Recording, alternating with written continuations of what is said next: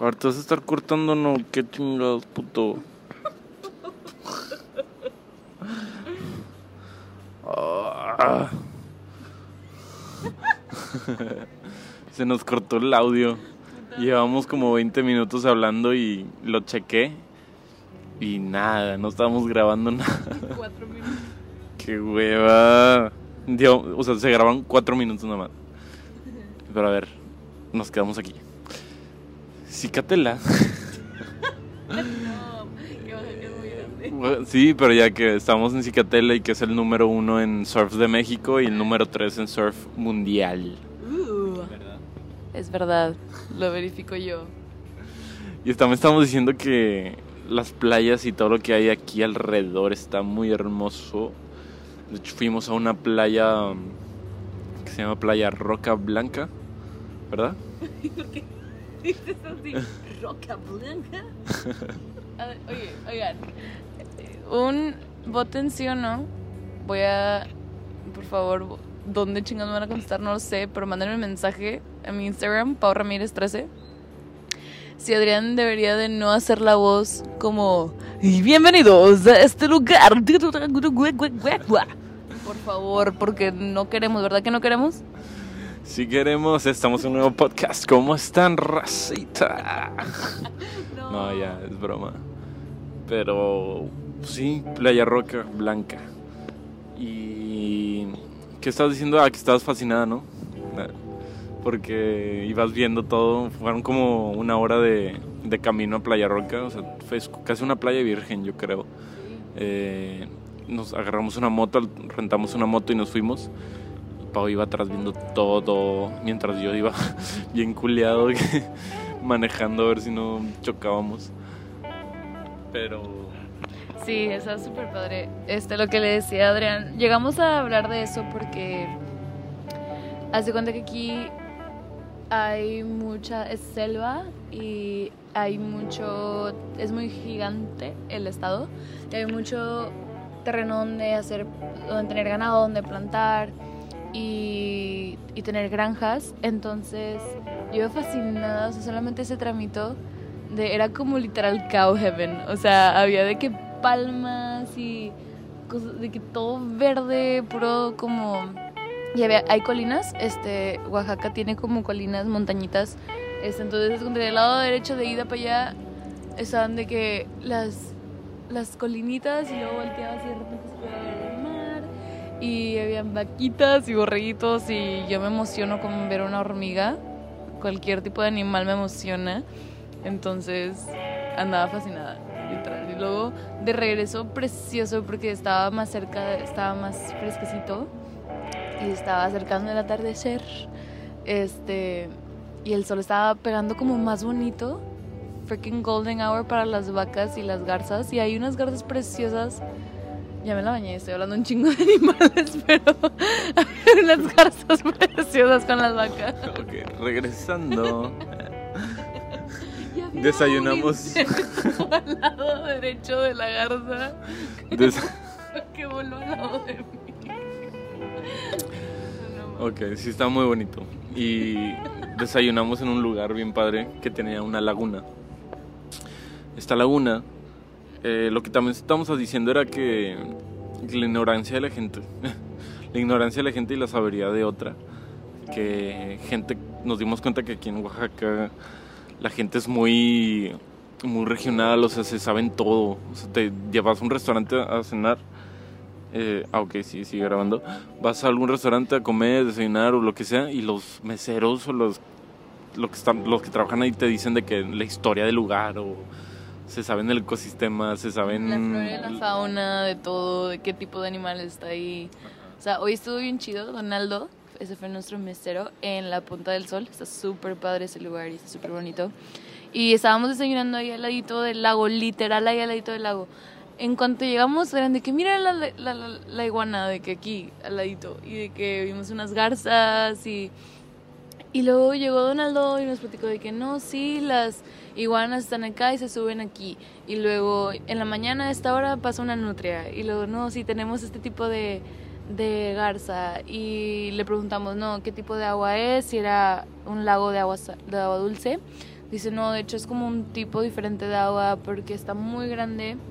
Este Oaxaca es, es selva, entonces llueve mucho también, es muy húmedo, entonces este, el momento en el que llueve y la época de lluvia que nos dijo que era junio, junio, junio, julio y agosto, este, se llena tanto, sube tanto la, la marea que llega a inundar, de que por tres días, dice, el cuarto día, o súper detallado su explicación a lo que pasaba exactamente, qué tipo de, momento del año, o sea, súper, o sea, yo siento que eso es un tipo de, de acercamiento y conexión al, al medio ambiente en el que vives y en el lugar en el que vives que te da una, pues antropológicamente, históricamente también, y, y es más, psicológicamente, a, a la gente te da un tipo de sentimiento de pertenencia, de que sabes dónde, de dónde eres, a dónde vas, y un tipo más de conexión a, a dónde, de dónde vives y dónde eres, y eso es lo que, por ejemplo, no me sorprendió de, de Oaxaca, porque en los libros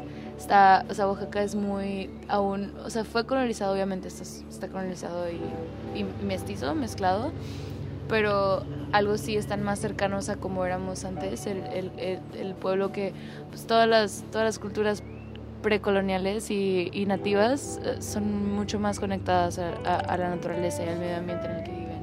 Entonces eso es súper padre de aquí, que me encantó. De hecho. Y no tiene nada que ver con Monterrey, ¿no? O sea, todo esto que estamos viviendo ahorita, como la o sea, ahorita estamos hablando de la sabiduría de la gente mexicana, pero por otro lado la ignorancia en como Monterrey y Nuevo León, que como la Huasteca, que existen estas entidades todavía nativas de ahí y ni siquiera sabemos, o cosas muy culturales que, que el regio no sabe. Me incluyo, me incluyo porque la misma sociedad nos nos empapa de otras cosas que no son necesarias y luego viajas a otros lugares de México y te sorprendes y no mames. Simplemente, o sea, no te podríamos decir qué tipo de animales son, por ejemplo, los nativos o los que más vemos de que en... en Ositos negros. Ositos negros, eso sí, sí.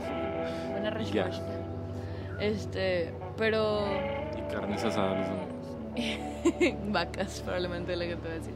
No, pero lo que también veo y, y, que, o sea, no es nuestra, o sea, Monterrey no tiene la culpa, o sea, estamos tan metidos y hemos nacido en un sistema donde, que nos, hemos, nos han heredado un sistema donde pues, no se nos inculca, o sea, ha sido, no es nuestra culpa que, pero sí, sí es nuestra culpa que si ya después de que sabemos que podemos después conocer y saber, está en nuestra responsabilidad, este, conocer y, y, y, y saber o cambiar si lo queremos cambiar, pero no es nuestra culpa, por ejemplo, yo entiendo porque, o sea, que no se nos inculca, o sea, pensar en, en nuestra, por ejemplo, en la flora y la fauna donde vivimos, en Monterrey, en una, en una ciudad tan metropolitana, tan industrial, tan forward thinking, tan de que futuro, a futuro y progresar y más dinero y crear más en vez de calmar este pedo.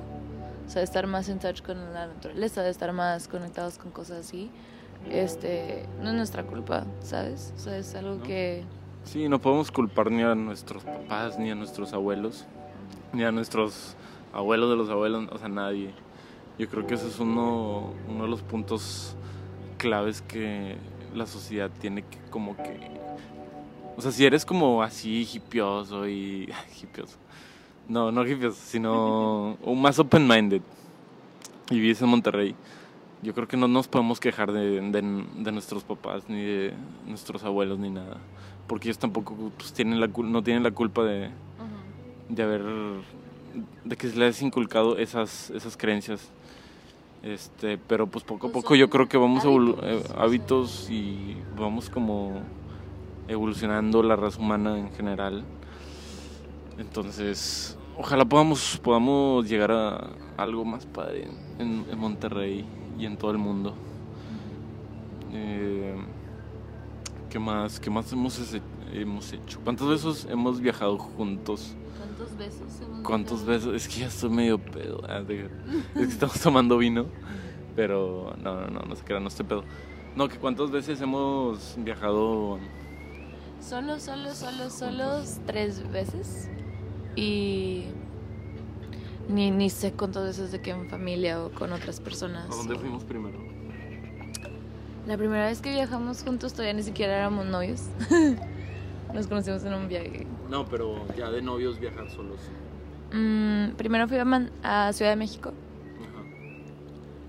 Fuimos a... Pues sí, salí. a estar en la Ciudad de México como una semana. Y nos quedamos con mi tía, con mi familia. Y luego de ahí nos fuimos como dos semanas más a Manzanillo. Y Manzanillo, Colima. Y esta vez aquí a Oaxaca. Súper bien. Todas las demás han sido, hemos ido más veces a Manzanillo, como otras dos veces más a Manzanillo. ¿Sí, no? Sí, con tu familia. Y pues hemos ido varias veces a la isla cuando me visitas, con mi familia. Este. ¿Dónde más hemos ido?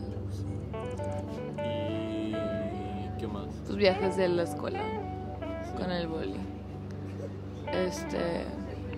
Pero. No sé, como que es algo.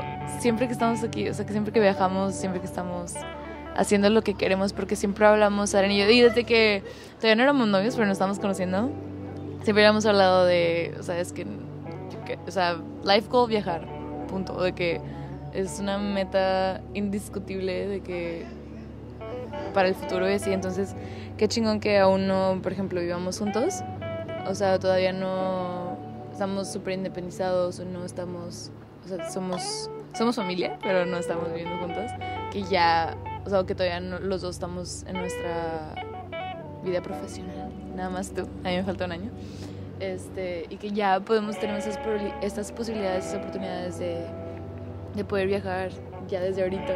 Entonces estoy súper emocionada de todo lo que nos queda. Ya sé.